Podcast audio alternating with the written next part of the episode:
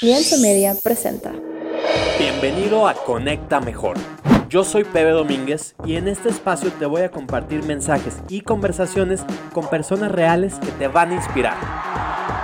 Quiero ayudarte a que desarrolles y disfrutes todo eso que te apasiona para que lo puedas aplicar a tus proyectos, emprendimientos, tus relaciones, en fin, a tu vida. Si tú estás listo, comenzamos.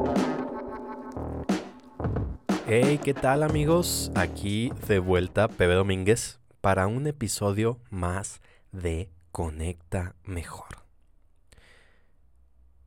Hoy quiero platicarte de una idea que me ha estado dando vueltas en la cabeza y es el hecho de la creatividad.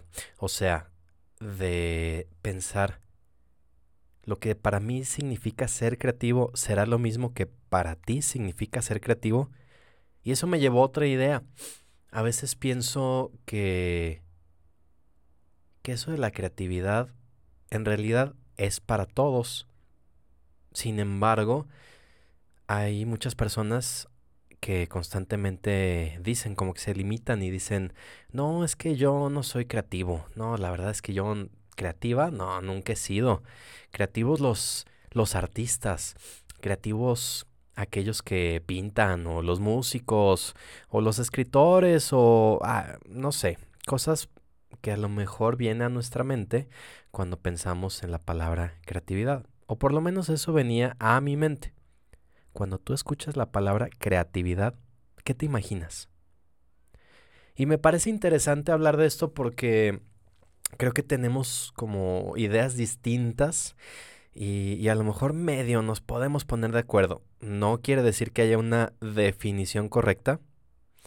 Eso sería totalmente anticreativo. Pero creo que hay un par de cosas que a lo mejor podemos tomar como base para que cada quien pueda crear su propia definición. Lo que para ti tenga más sentido. Que digas, ok, yo tengo creatividad y la aplico en este lugar. Porque fíjate, no se trata únicamente de pensar en, en lo que llamamos arte, como te decía ahorita, que si pintar o hacer música o lo que sea. A lo mejor eres una persona muy creativa para cierta actividad. Vamos a ver, mira, eh, pensemos primero que la creatividad se considera como, o bueno, a lo mejor eh, durante mucho tiempo yo, yo, lo consideraba como aparecer cosas, ¿no? Como si fueras un mago y en un lugar donde existe nada, donde está la nada, lo que sea que eso significa, en el sentido filosófico tal vez, aparecer algo. Para mí eso era la creatividad. Y con el tiempo me he dado cuenta de que a lo mejor podría ser algo diferente. Y es que como dice el eclesiastés, pues nada nuevo hay bajo el sol. Y esto lejos de desanimarnos y decir, bueno, entonces ya para qué me esfuerzo, si ya todo se ha creado, ya todo se, ha inventado, y no voy a crear el hilo negro, como comúnmente se dice cuando pensamos en esto de que ya nada podemos crear.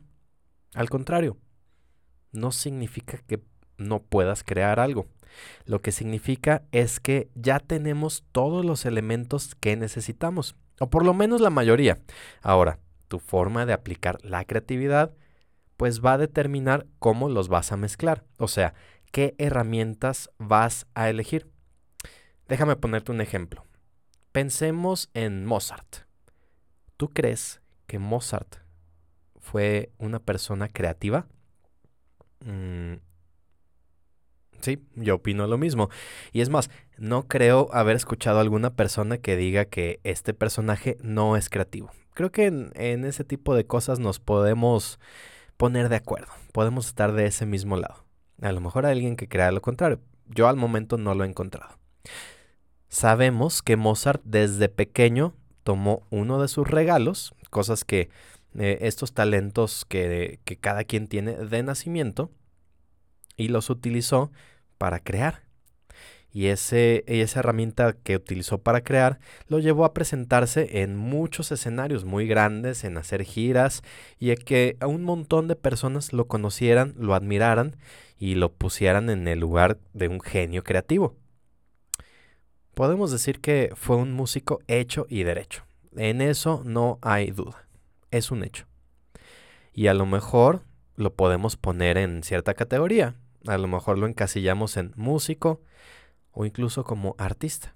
No, no, no pensaríamos a lo mejor como en esta idea del hombre renacentista que se destacaba en un montón de áreas, como a lo mejor si pensamos en Leonardo da Vinci, que además de ser pintor, lo conocemos por pinturas como la Mona Lisa, pero también destacaba en arquitectura y también destacaba en, en física y destacaba en, en muchas otras áreas. O sea, lo que vemos es que no se encasillaban en, un eh, en alguna área específica, sino que pues les gustaba aprender en muchas cosas, no se encasillaban. Y a lo mejor a Mozart pues lo conocemos por esa habilidad, pero a lo mejor tenía muchas otras, no lo sabemos. Bueno, al menos no está tan documentado. Pero podemos decir que es un músico, eso sí. Y entonces eso nos puede llevar a un debate. Es decir, quiénes son realmente los músicos. Por ejemplo, ¿tú considerarías que un DJ es un músico? O sea, estas personas que agarran música que ya existe y la mezclan y a lo mejor agarran cachitos de ciertas canciones, a lo mejor meten una herramienta que simula sonidos de instrumentos y entonces em, hace hace pistas musicales y las muestra en, ya sea, eh, pues las lanza en alguna plataforma o toca en eventos en vivo donde a lo mejor quienes no están muy familiarizados dicen, pues simplemente es una persona picando botones en su computadora. Habrá quien diga, no, eso no es un músico, o sea, un músico es alguien que se sienta enfrente del instrumento, sea el piano, sea la guitarra o a lo mejor canta, es una persona que crea la música con un instrumento. Habrá quien pueda creer eso. Y habrá otras personas que puedan decir, no, sí, es que sí son músicos y pueden ser muy creativos porque pues en realidad están tomando, sí, elementos que ya existen, pero los están mezclando y le están poniendo su toque. Porque si nos vamos a esas, podríamos decir, ah, pues un pianista no es tan músico porque agarró un instrumento que ya existía, no inventó su instrumento. Entonces, bueno, si nos vamos a esas, tendría que ser crear desde cero. Y no necesariamente es esto. A mí se me viene a la mente uno de los, bueno, sí, si hablamos de música electrónica, en este momento me viene a la mente el dúo Daft Punk. Este, este grupo, pues que tuvo mucha fama en los años pasados. Bueno, empezaron por ahí de mediados de los noventas a ser muy conocidos, pero todavía hace un par de años como que dieron otro boom. Y y no me parece que las personas mm, consideren que no son músicos. Sin embargo, gran parte de su producción es tomar pistas, tomar samples y a lo mejor los modifican en, cuanto a velocidad, los repiten, los recortan o lo que sea. En realidad son personas muy exigentes. Eh, no sé si algún momento has te ha dado curiosidad de analizar cuál es su proceso. Ahí en YouTube hay muchos videos donde te explican cómo hacen para elegir las, las pistas que, que, van a utilizar, los instrumentos, los artistas con los que van a colaborar, etc. Y es muy interesante. No es nada más como que se sienten frente a la compu y estén picando eh, ciertas teclas y, y aparezca algo. A veces incluso mezclan con instrumentos tocados en vivo, con músicos de sesión, etc.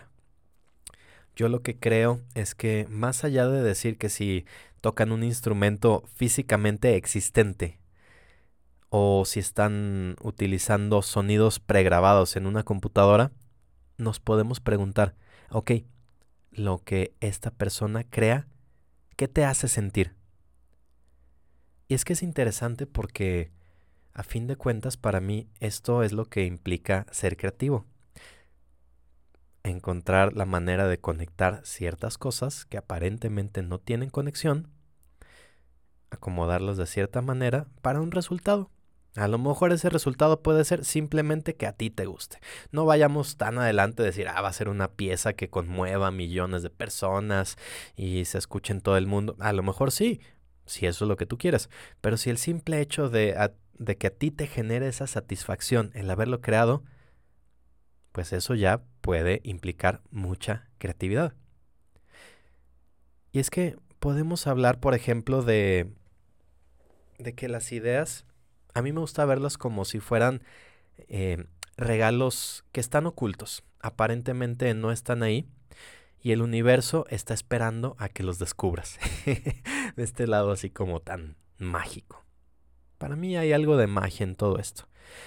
Y los podemos ir descifrando por medio de talentos que a lo mejor sabemos que tenemos o que en algún momento vamos a ir descubriendo, pero también pueden ser nuestros intereses o pueden ser los deseos, las experiencias, todas esas cosas por las que cada persona ha ido pasando y que hacen que sea una persona única. Porque a lo mejor pueden ser dos personas que a lo mejor viven en el mismo lugar, tal vez en la misma casa, a lo mejor nacieron el mismo día, pero tomaron ciertas decisiones distintas, se enfocaron en otras cosas y poco a poco se han ido enfocando en hacer o crear la identidad de cada persona. Esto quiere decir que ese regalo que el universo tiene para ti puede ser cualquier cosa. Sí, a lo mejor puede ser pintar o puede ser cantar, pero a lo mejor también puede ser una gran habilidad para acomodar hojas de texto en Excel, que a lo mejor no podría ser cuando piensas en creatividad, no es lo primero que viene a tu mente, por lo menos no de la mayoría, pero requiere cierta creatividad. Y tampoco es necesario que sea tu profesión o que obtengas algo a cambio, más allá del gusto de hacerlo. Porque muchas veces escuchamos esta parte de elige algo que te apasione y nunca tendrás que trabajar ni un solo día de tu vida. O vive de tu pasión y todo esto. Que no me malinterpretes, no digo que no se pueden encontrar. Lo que digo es que muchas veces eh, son cosas separadas.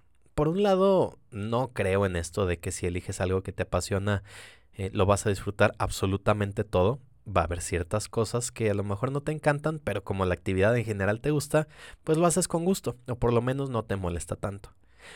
Pero lo que digo es que muchas veces este arte que tú puedes crear, lo puedes tener alterno a tu profesión o a pensar que, que de ahí puedas vivir y simplemente disfrutes haciéndolo. ¿Cuántas veces al día haces cosas solamente por el gusto de hacerlas, porque tú lo disfrutas. No porque alguien te vaya a reconocer, no porque lo vayas a subir a redes y te vayan a dar muchos likes, o no porque te vayan a pagar por hacerlo, que insisto, si lo, si, lo obtienes, qué bueno. Pero ¿cuántas veces haces estas cosas sin esperar nada más que disfrutar hacerlas? es interesante porque podemos entrar en un ciclo en el que dejamos de hacer cosas que nos gustan y eso como que nos va trabando, como que el nivel de satisfacción en las cosas que hacemos va disminuyendo. Y creo que es un buen momento para hacer una pausa y pensar, ok, ¿realmente cuántas cosas hago solo porque las quiero hacer? Piénsalo. Y sería interesante ver cómo haces para dedicar más tiempo a hacer estas cosas que te gustan. Y es que tampoco es que exista una definición como tal de lo que es creatividad. Por ejemplo, pensemos en un personaje que, de nuevo, creo que todos podríamos estar de acuerdo en que fue una persona muy creativa. Independientemente de si lo consideras una buena persona, mala persona, lo que sea para ti. No podemos negar que Steve Jobs fue una persona sumamente creativa. Y para él, la definición de creatividad es esa conexión de puntos aparentemente sin relación. Incluso él hablaba de que los puntos se conectan desde donde estás hacia atrás y entonces todo parece tener sentido. Pero también al momento de crear puedes conectar cosas que en ese momento no ves una relación. Por ejemplo, podemos decir, eh, él no, no inventó el teléfono celular, Tampoco inventó el Internet. No inventó los reproductores MP3. Ni algún navegador de Internet. O sea, a lo mejor inventó el que utiliza en su sistema operativo, pero no inventó como tal el explorador de Internet. Ni muchas otras cosas. Sin embargo, se le ocurrió pensar que podía meter todo en un solo dispositivo en el que pudieras eh, utilizar el teléfono, teléfono celular, hacer llamadas, que pudieras navegar en internet, que pudieras escuchar música, pudieras ver videos, tomar fotografías y que además todo esto fuera con una pantalla sin botones. Nada de esto lo inventó él por separado, pero él insistió mucho en que esa es una gran combinación para vivir mejor. Y no solo eso, podemos pensar que a lo mejor hubo otras empresas, otros creadores que hicieron productos muy parecidos. La diferencia es que él también le dio muchísima importancia a la manera de presentarlo, a cómo lo platicaba, a cómo hacía que las personas supieran que era algo que necesitaban en su vida, de una manera tan simple que cualquier persona pudiera entenderlo. Y eso parece que hizo toda la diferencia. Pero a ver, pensemos en otro ejemplo de una persona muy creativa. Tal vez si te gusta el jazz, te suene el nombre Charles Mingus. Bueno, él fue un músico de, pues sí, principalmente jazz, de los más grandes del siglo XX. Y él decía algo que me llama mucho la atención en cuanto a la creatividad, ya que para él significa buscar la simpleza. No necesariamente la belleza o la novedad. Hay que hacerlo simple. Cualquiera puede jugar a verse raro, a hacer algo diferente simplemente por hacerlo diferente, y él decía que eso es fácil. Lo difícil es que sea tan simple como lo hacía Bach. Hacerlo simple, asombrosamente simple, eso es creatividad. Y es que podemos pensar en que cualquiera puede complicar las cosas. Lo que es realmente creativo es hacer simple lo que al momento es complicado. Piensa esto. No sé si alguna vez te ha tocado platicar con alguna persona que tiene mucha experiencia en un área específica, digamos en ingeniería. Y entonces cuando estás platicando con esa persona, te empieza a hablar con un chorro de términos que, que tú no entiendes un montón de cosas. Y esta persona, como está tan familiarizado, pues a lo mejor ni siquiera sabe que te está confundiendo, a lo mejor es su plática del día a día, pero tú no entiendes nada y por lo tanto pues no te quedaste con mucho de esa conversación. Sin embargo, ¿qué tal cuando platicas con una persona que te explica algo que a lo mejor durante toda tu vida no habías podido entender? Mm, ¿Qué tal que alguien encontró la manera de entender tan bien un concepto que te lo explica de una manera tan simple que lo puedes entender tú lo puede entender un niño de 5 años o lo puede entender un adulto mayor. Lo realmente creativo es hacer simple lo que al momento es complicado. Y, creo que esto es importante porque nos invita a, dejar de ocultar nuestros defectos o debilidades con distracciones extrañas, con agregarle ciertas cosas como para pretender que personas no se van a dar cuenta o tratar de desviar la atención. O sea, cuando estás en tu mejor momento, que estás trabajando de manera realmente creativa, todo lo que vas a hacer va a llevar tu sello y no hace falta más que eso. Esa es tu salsa secreta.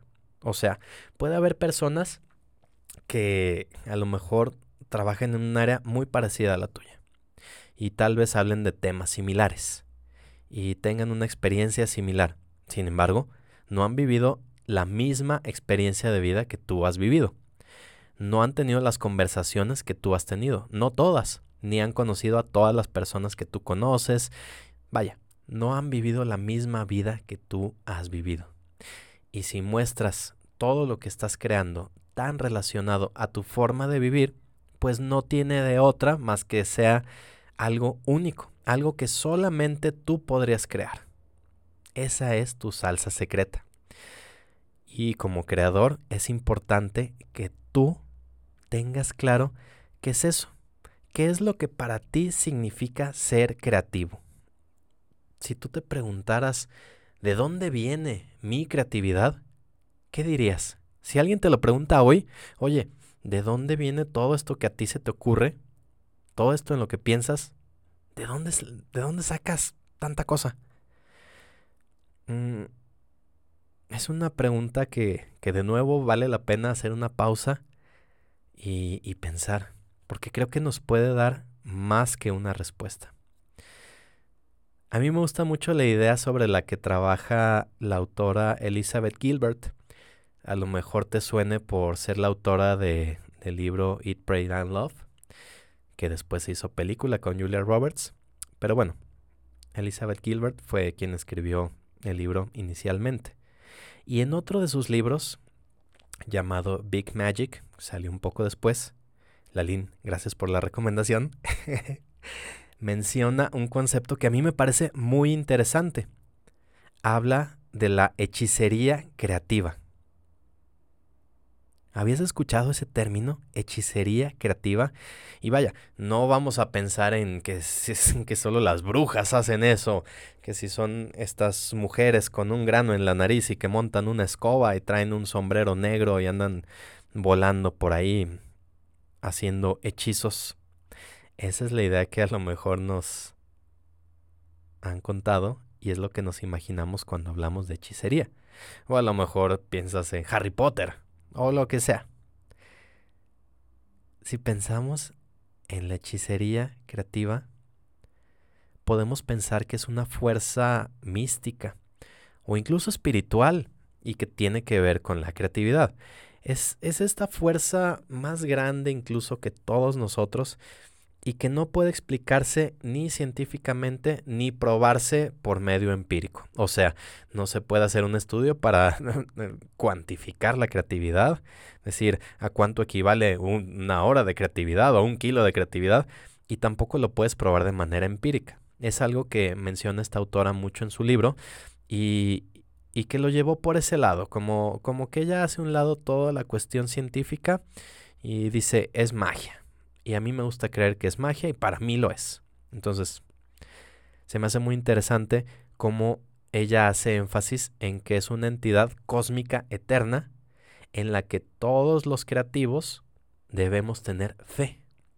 O sea, necesitamos creer que está ahí aunque no lo podamos ver como tal. No podemos sentir cuánto es ese kilo de, de creatividad o cuánto va a ser un día completo de creatividad.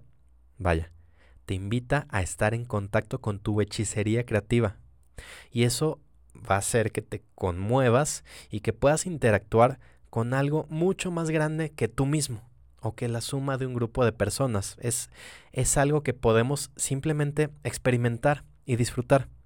Y esa idea me gusta mucho porque en realidad no podemos entender a ciencia cierta, entre comillas, de dónde viene esta creatividad.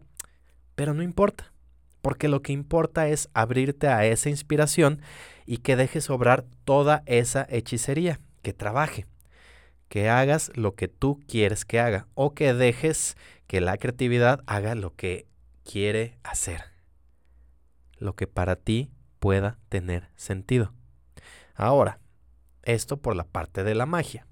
Pero no creas que no ha habido investigación científica al respecto, porque también personas que se han cuestionado, no, no, pero es que tiene que haber una manera de, medirlo o mínimo de entenderlo. Y, sí se han realizado muchos estudios al respecto.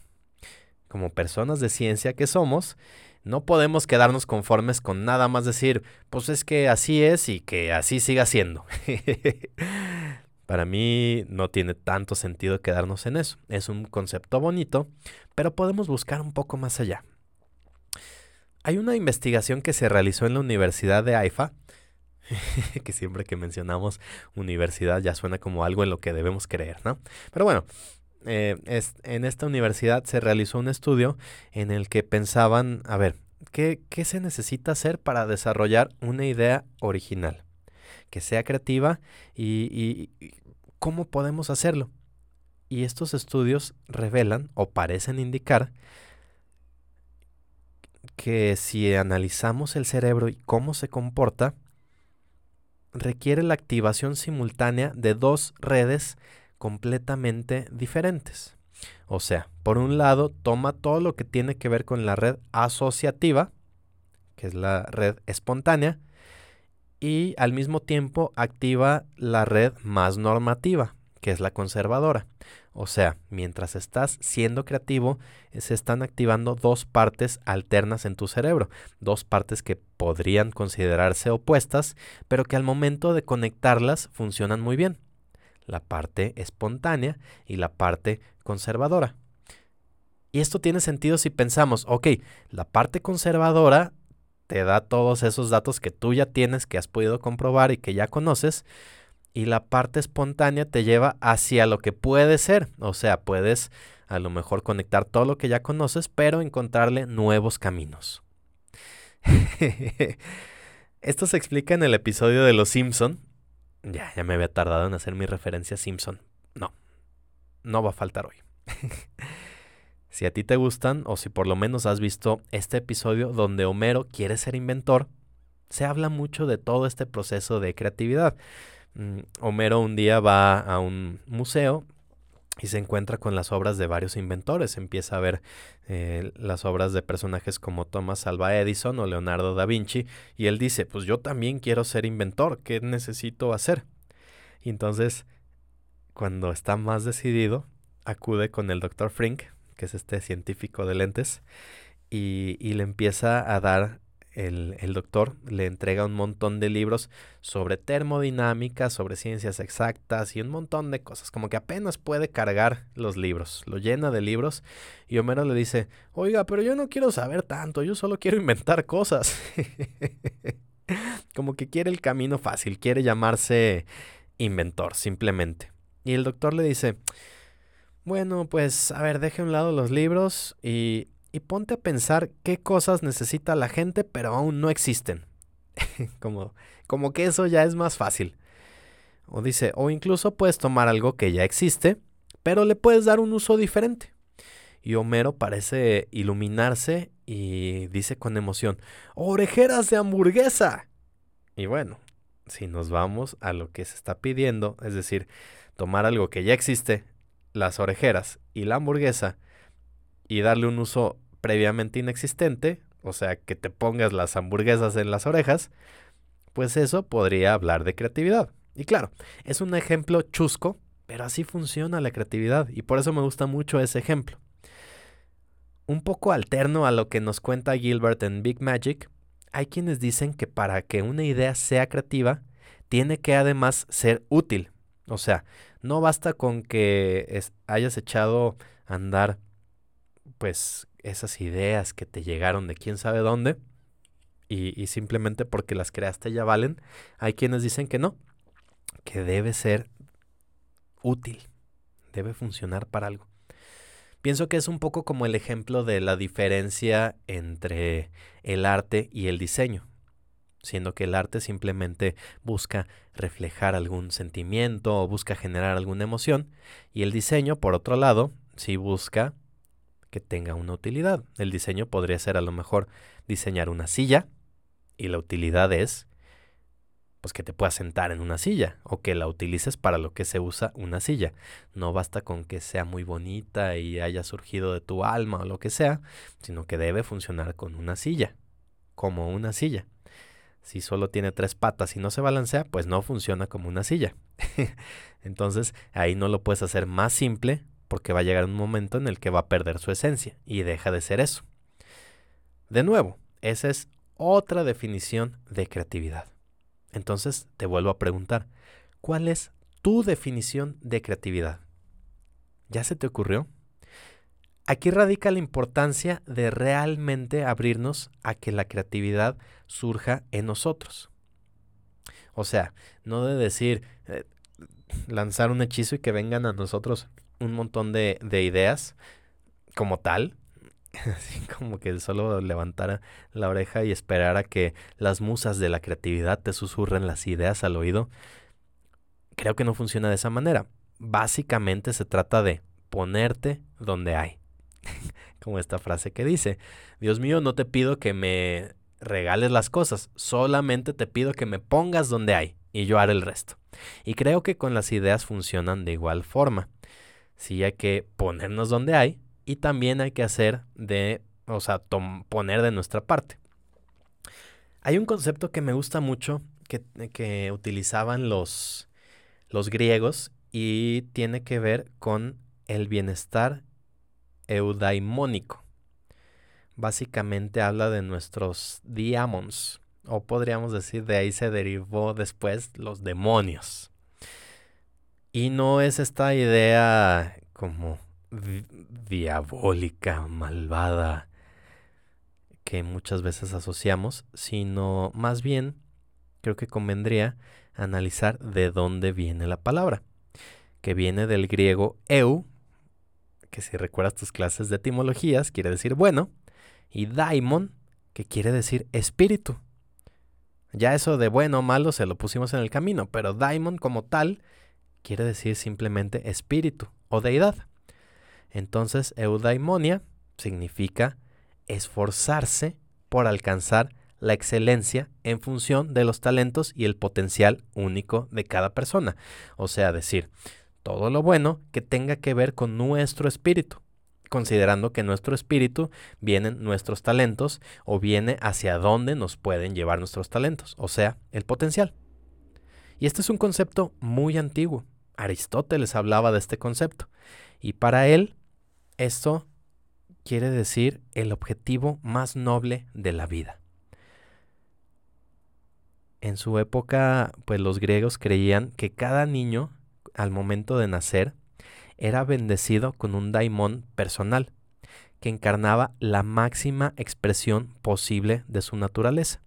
O sea, básicamente es como si fuera eso para lo que vinieron, o sea, la misión de vida de cada persona, que se le entregan las herramientas que va a necesitar desde el momento en el que nace. Ya será labor de cada persona irlas desarrollando, pero ya vienes con tu paquete de herramientas. Una forma en que los griegos imaginaron el daimon fue como una estatuilla dorada que se iba revelando poco a poco mientras ibas rompiendo las capas exteriores. Se hablaba de que esta estatuilla, estatuilla, estatuilla, em, tú tenías que irle así como dando martillazos o como irla con el cincel dándole para ir quitando las capas, trabajando hablando de que la parte exterior era como lo más bajo de cada persona y conforme vas picando, pues va apareciendo la parte más, digamos, más alta de cada persona, la parte de oro. El esfuerzo por conocer y por realizar el yo más dorado es lo que hoy podríamos llamar crecimiento personal. ¿Cuántos libros vemos por todos lados esto del desarrollo personal? A veces se escucha también el término autoayuda, ¿no? Que básicamente es eso, ¿no? De decir, ok, hay estas áreas en las que quiero mejorar, ¿cómo le hago? Y te pones a leer libros, a lo mejor a tomar algún curso, tener alguna conversación. Todo esto con el objetivo de estar un poco mejor cada vez de como hoy estás. Y este es el concepto central de la eudaimonia que también incluye asumir continuamente nuevos desafíos. Y todo esto te va a ir llevando a cumplir el sentido de tu propósito de vida, que va a ser distinto para cada persona. Cada persona va a tener desafíos distintos, por lo tanto, suena lógico, es lógico que cada persona venga con talentos distintos ahí ya no tiene tanto sentido estar comparándote con la persona de al lado, porque si venimos a hacer cosas distintas, ¿qué te hace creer que vas a tener las mismas habilidades? Y también en tiempos antiguos, ya desde tiempos de Sócrates, él, él hablaba de que esta esencia de la eudaimonia se manifestaba cuando tomas decisiones difíciles. Él decía que este ser que vive en ti evita que tomes las decisiones de manera equivocada. Qué interesante pensar que desde entonces, desde tiempos de los griegos, o a lo mejor desde antes, se hablaba de este ente que vive en cada persona o al cual puedes tener acceso y te puede ayudar a desarrollar y alcanzar aquellas cosas que van a alimentar tu propósito. Así que, bueno, ¿Cómo podemos hacer para que estas ideas o estos diamonds aparezcan? Es muy común que, que, que, en el día a día nos sintamos o nos permitamos estar tan ocupados y con tanto estrés que por mucho que nos guste, la creatividad a veces parece como que nada más no llega. Y esto es lo curioso, porque entramos en un círculo vicioso. Digamos que quieres tener alguna idea y nada más no se te ocurre algo creativo. Y como no se te ocurre, te empiezas a presionar. Y pasa el tiempo y nada más no tienes esa respuesta y te empiezas a sentir con más y más y más presión. Y como te presionas, pues menos va a llegar. Los estudios demuestran que este estrés te hace menos flexible mentalmente y te hace también menos capaz de usar tu memoria de trabajo, que es a la que recurre el cerebro durante el proceso creativo. O sea, sí, de pronto cuando hay momentos en los que tienes que actuar así súper rápido, sí, puedes tener esta reacción, pero eso no quiere decir que actúes de la manera creativa. Implica que reaccionaste. Pero por otro lado, si te abres a recibir una idea, puedes empezar a sentirte muy bien. O sea, decir, ok, necesito llegar a una idea creativa. Y no lo presionas, sino que simplemente te pones de donde hay y pones a tu favor los factores que van a hacer que estas ideas lleguen. O sea, puedes empezar a relajarte, a darle su tiempo a que vaya llegando. Y, y esto también tiene una base respaldada por la ciencia. Porque si hablamos de que cuando te empiezas a sentir mejor, te empiezas a relajar y entras en un estado de bienestar, empiezas a, empieza a aparecer la dopamina, que es un, eh, un neurotransmisor asociado con la sensación del placer. Y esto hace que seas más creativo. ¡Wow! ¿Escuchaste ese resorte? Es que le pegué al micrófono. Entonces podemos decir y esto lo respalda la ciencia, que cuanto más se libera esta dopamina, mayor va a ser nuestra creatividad. Quiere decir que si rompemos ese ciclo vicioso y hacemos que se convierta en virtuoso, pues entre más nos sentimos bien, nos relajamos, permitimos que la creatividad vaya llegando. Y como empieza a llegar, te empiezas a sentir mejor. Aumenta tu motivación, sientes más energía y como ya tienes confianza en que las ideas van llegando, pues te abres a recibir más. Y conforme más te llegan ideas, tienes más material para crear conexiones. Esa es la fórmula para generar esta creatividad o para trabajar con creatividad. A mí, por ejemplo, me funciona mucho estar. Simplemente estar. Yo lo que hago a veces cuando nada más no se me ocurre alguna idea o pienso que no son buenas las ideas que en ese momento se me están ocurriendo, me funciona simplemente aislarme de distracciones. A veces salgo a caminar a un lugar en el que pues no haya mucho en lo que me pueda distraer. A lo mejor puedo irme al parque, pero a simplemente estar sentado debajo de un árbol. Obviamente sin celular, sin escuchar música, sin llevarme un libro o algo para comer, simplemente estar. A lo mejor puedes hacer una caminata larga con el objetivo de simplemente salir y caminar. No a contar tus pasos, no a considerar lo que estás haciendo ejercicio, simplemente estar. Solo estar. Es que fíjate, no estamos acostumbrados a vivir sin estímulos, estamos sobreestimulados le hace en cuanto abrimos los ojos que tenemos a la mano el celular. Y que estamos viendo que si los mensajes que nos llegaron mientras dormíamos las redes sociales si a lo mejor un video de YouTube o lo que sea. Siempre hay algo que ver. Creo que conforme ha avanzado la tecnología y estamos cada vez más conectados hemos perdido esta habilidad no habilidad más bien yo diría hemos perdido esa tolerancia al aburrimiento ya es cada vez más difícil llegar a un momento de aburrimiento. Hace unos días estuve viendo una serie, eh, la estuve viendo justamente en YouTube, que se llama Mindfield. Y de lo que se trata es que analizan cómo funciona la mente en distintas circunstancias. Por ejemplo, en este episodio hablan de cómo el ser humano rechaza tanto la idea de sentir aburrimiento. Hacen un experimento donde primero los sientan así alrededor de una mesa y en medio ponen un grupo de personas con una máquina para dar toques. algunos nunca han probado estas máquinas. A nosotros los mexicanos creo que es algo muy común eso del toques, toques. Pero bueno, en este programa se veían personas que nunca habían utilizado una máquina de toques. Y entonces se acercan, lo tocan y ves su, su reacción, cómo se asustan y cómo incluso les preguntan, ¿lo quieres volver a hacer? Y todos así, no, no, ¿por qué? ¿Por qué me quiero dar toques? ¿Por qué me ocasionaría sufrimiento? ¿Por qué voy a hacer algo que, que para empezar, eh, o sea, actúa de manera espontánea, sin esperarlo, y te hace sentir mal? O sea, no entiendo por qué alguien en su sano juicio lo haría simplemente por gusto. Ok, ahí todos están de acuerdo en que no es algo que les guste la segunda parte del experimento, los aíslan, ponen a una persona dentro de una habitación, simplemente le ponen una silla y nada más. Y al lado les ponen la maquinita. Y les dicen, simplemente vas a estar aquí por 15 minutos haciendo nada, estando.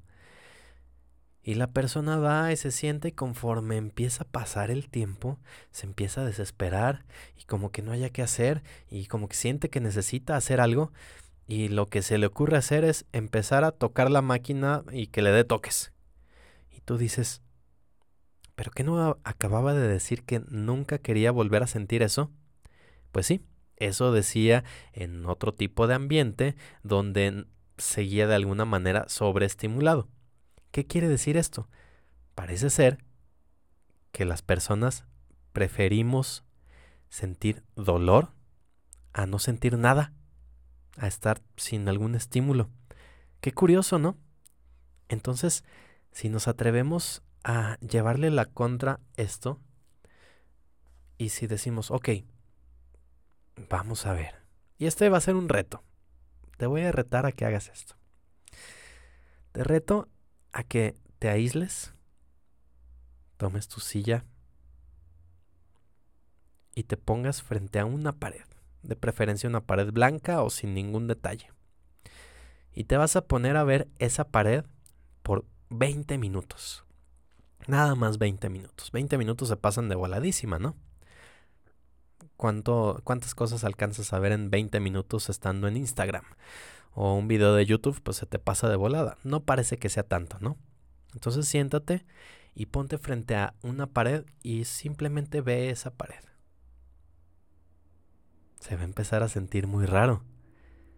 Pues sí, es que no estamos acostumbrados.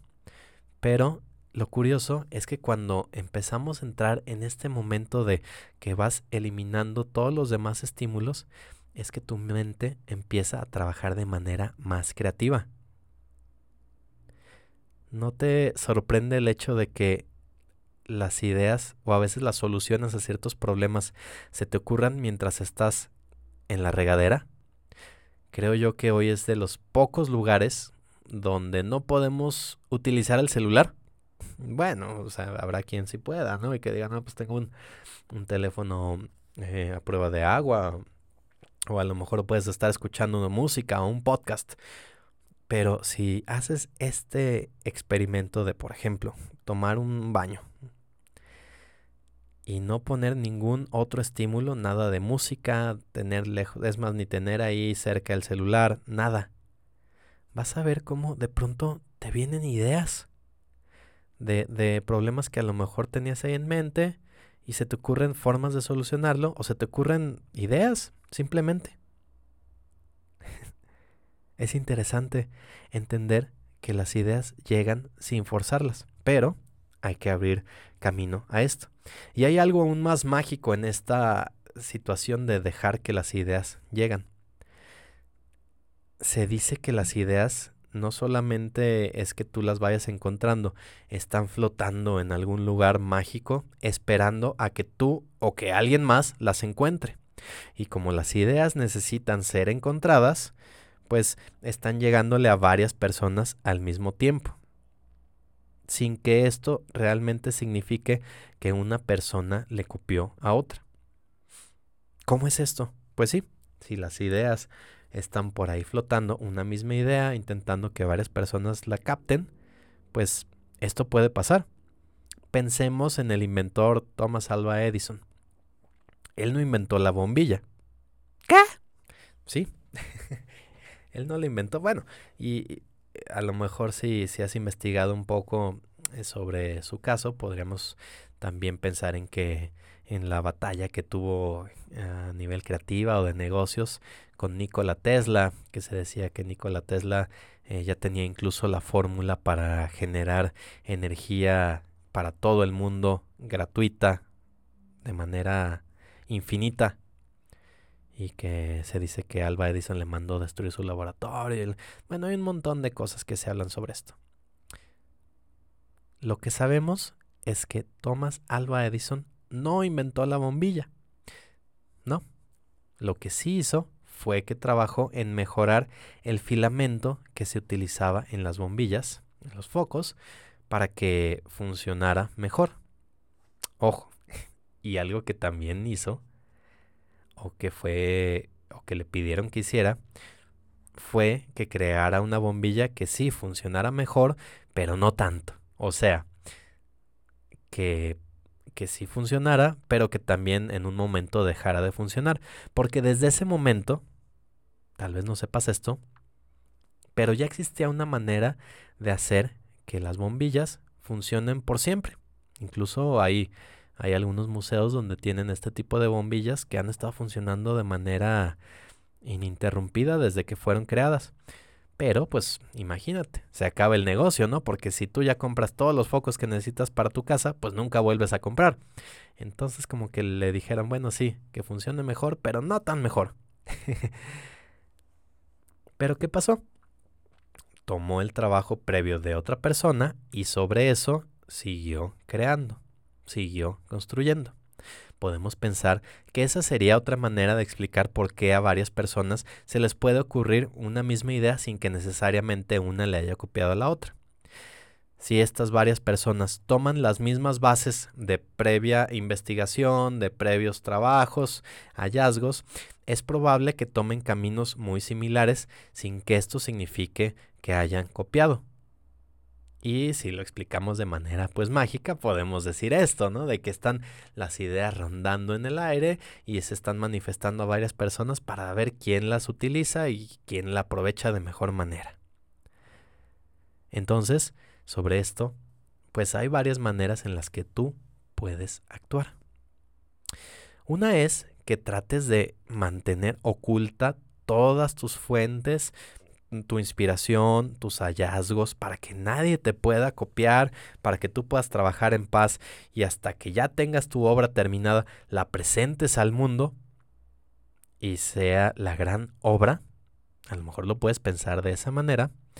O la otra es que compartas. Objetivamente yo prefiero la segunda. Compartir no solo las ideas, sino que compartas también las influencias, que compartas las cosas que has ido encontrando, todo esto que has, pues que se ha atravesado en tu camino y que se va a abrir para que personas colaboren en lo que tú estás creando o que otra persona está creando y que también otras personas puedan crear con esas ideas y otras bases que cada quien ha ido creando. Imagínate todas las ideas que se pueden aprovechar de esta manera. Me gusta mucho cómo se está utilizando, por ejemplo, en la cultura del open source, que básicamente es la práctica en la que los desarrolladores de software mm, crean algún tipo de código y lo dejan abierto para que puedas saber cómo lo hicieron y aparte puedas crear y combinar sobre eso. Digamos que crean programitas en los que permiten que cualquiera que sepa sobre programación pueda saber cuál es el código, lo pueda literalmente copiar y ver si le modifica algunas cosas para mejorarlo o encuentra otros usos para utilizar este código. Como es de, de fuente libre, pues te invita a que hagas lo mismo. Es esa cultura de decir, si yo lo recibí de manera gratuita, pues lo normal, lo aceptable sería que yo lo entregue de la misma manera, que le agregue mi toque y entonces lo siga pasando. Ya sea que compartas lo que has avanzado y también puedes compartir el producto final, obviamente con licencia libre de uso y todo, como corresponde. Podemos pensar en plataformas como WordPress o el explorador Firefox o el sistema operativo Linux, que básicamente funciona así. Un grupo de personas han estado trabajando, lo pasan a alguien más, le mejoran, eh, le pueden ir agregando cosas, pero todo esto es gratuito. Si tú quieres utilizar cualquiera de estos, no pagas pues, ni un peso, ni un dólar, o lo que sea. Es de libre uso para quien quiera usarlo. Y es que se valora muchísimo en este ambiente el hecho de compartir ideas, de encontrar soluciones. Es una creación colaborativa y esa es una gran manera de crear, ¿no lo crees? Entonces, pensemos, ¿cómo puedes hacer para no solo esperar a que, digamos de manera figurativa, te caiga la, la, manzana en la cabeza, como a Newton, y te, aparezca la, la idea así de la nada? ¿Cómo puedes fomentar que la creatividad llegue a ti. Bueno, a como yo lo veo, básico es pensar en tu objetivo específico. Y, es, y, creo que esto es igualmente importante que lo tengas bien claro qué es y que sea algo que te llame mucho la atención. O sea, que sea tan atractivo que te puedas perder durante horas o tal vez por días para que lo disfrutes mientras lo estás haciendo, que no tengas esas restricciones de que ya te cansaste, ya te frustraste, lo que sea, que te guste tanto que lo puedas hacer por mucho tiempo simplemente por el gusto de hacerlo. Pero, importante, que también tengas una manera de medir el progreso. O sea, recapitulando, que tengas un objetivo muy específico, que te llame mucho la atención y que lo puedas medir una vez que ya tienes esto, es importante concentrarte en trabajar para que ese objetivo se vaya desarrollando, vayas trabajando hacia él y al mismo tiempo que vas caminando en ese objetivo, estar atento a las oportunidades de nuevos enfoques y aprendizajes. Porque cuando lo tienes definido, tu mente estará atenta a respuestas y oportunidades. Me viene a la mente el, ejemplo de la serie Silicon Valley. Es una serie de HBO donde básicamente se trata de un grupo de desarrolladores de software que crean una aplicación, no me acuerdo exactamente de qué se trataba, tenía algo que ver como con música. Creo que funcionaba algo similar a Shazam, en el que detectaba cuál era la canción y entonces te decía dónde encontrarla, cuál era su nombre, lo que sea. Y entonces la quieren desarrollar, pero en el camino otros expertos se dan cuenta de que la, aplicación como tal no era tan buena, no llamaba tanto la atención o no era tan innovadora, pero lo que sí llamaba mucho la atención era su sistema de compresión que podían agarrar una gran cantidad de datos y comprimirlo de una manera que nadie más lo había logrado. Entonces, sabiendo eso, dicen, bueno, vamos a hacer un lado todo lo de la música y vamos a buscar nuevos caminos. Sabemos que podemos comprimir información de una manera pues tan impresionante que otras cosas podemos hacer. Y, bueno, ahí en cada capítulo se les van ocurriendo distintas cosas que pueden hacer con esa compresión. Pueden utilizarlo a lo mejor para streaming de eventos, o pueden utilizarlo para videos, o pueden utilizarlo para un montón de cosas. Ya nada tenía que ver con el plan inicial pero conforme fueron avanzando se dieron cuenta de lo valioso que era este elemento y entonces aplicaron la creatividad para saber cómo lo podían utilizar de otra manera que al principio no se les había ocurrido. ¿Te fijas lo importante de tener claro, sí, ese objetivo, ir avanzando, te llama tanto la atención que sigues trabajando y trabajando al punto en el que a veces hasta se te olvida comer o no quieres dormir, te quieres levantar temprano para seguir trabajando, cuando entras en este estado de flujo, pues no hay otra opción más que la creatividad esté tocando a tu puerta constantemente. Y es interesante porque cuando haces esto, pues te ayuda a, a que pongas a un lado la comodidad. Porque a lo mejor puedes estar tan cómodo para decir, no hombre, pues mejor mañana le sigo.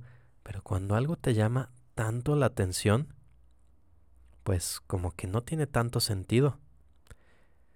Me gusta cómo lo plantea Marco Aurelio en, en, su libro Meditaciones, que habla de que a él también, pues como ser humano, le daba mucha flojera levantarse. Había días que no se quería levantar de la cama, pero decía, si yo vengo a este mundo con un propósito y traigo estos talentos y tengo cosas por hacer, sería antinatural quedarme aquí en la cama solo porque estoy cómodo. Claro, tampoco te vayas al otro extremo de decir, no, o sea, deja de dormir y deja de comer. No. Te hace énfasis en que tomes solamente lo que necesitas, solamente la cantidad de comida que necesitas, la cantidad de sueño, de descanso, pues de diversión tal vez, de todo lo que necesitas, pero no más que eso. Claro, tampoco puede ser así totalmente estricto porque de nuevo esto suena como anticreativo, pero creo que entiendes la idea, ¿no? De, de, decir, ok, cuando estoy trabajando en algo que me apasiona, que estoy en la zona creativa, pues a lo mejor no se me antoja tanto estar ahí no aprovechando el tiempo. Entonces, pues te quiero hacer esa invitación. Hagamos eso. Apliquemos esa hechicería creativa y que podamos recibir estas ideas que están, quién sabe de dónde vienen, pero que llegan a nosotros y no solo las recibamos, vamos compartiendo las ideas y todas esas cosas que también vamos creando, porque cada día hay algo que podemos crear. Y entonces yo te quiero preguntar, ¿qué vas a crear hoy? ¿Qué vas a crear hoy? Vamos a pensarlo y me lo cuentas, ¿va? bueno, pues por ahora eso es todo. Así que ya me despido. Yo soy Pedro Domínguez y quiero mandarte un gran abrazo. Hasta la próxima. Adiós.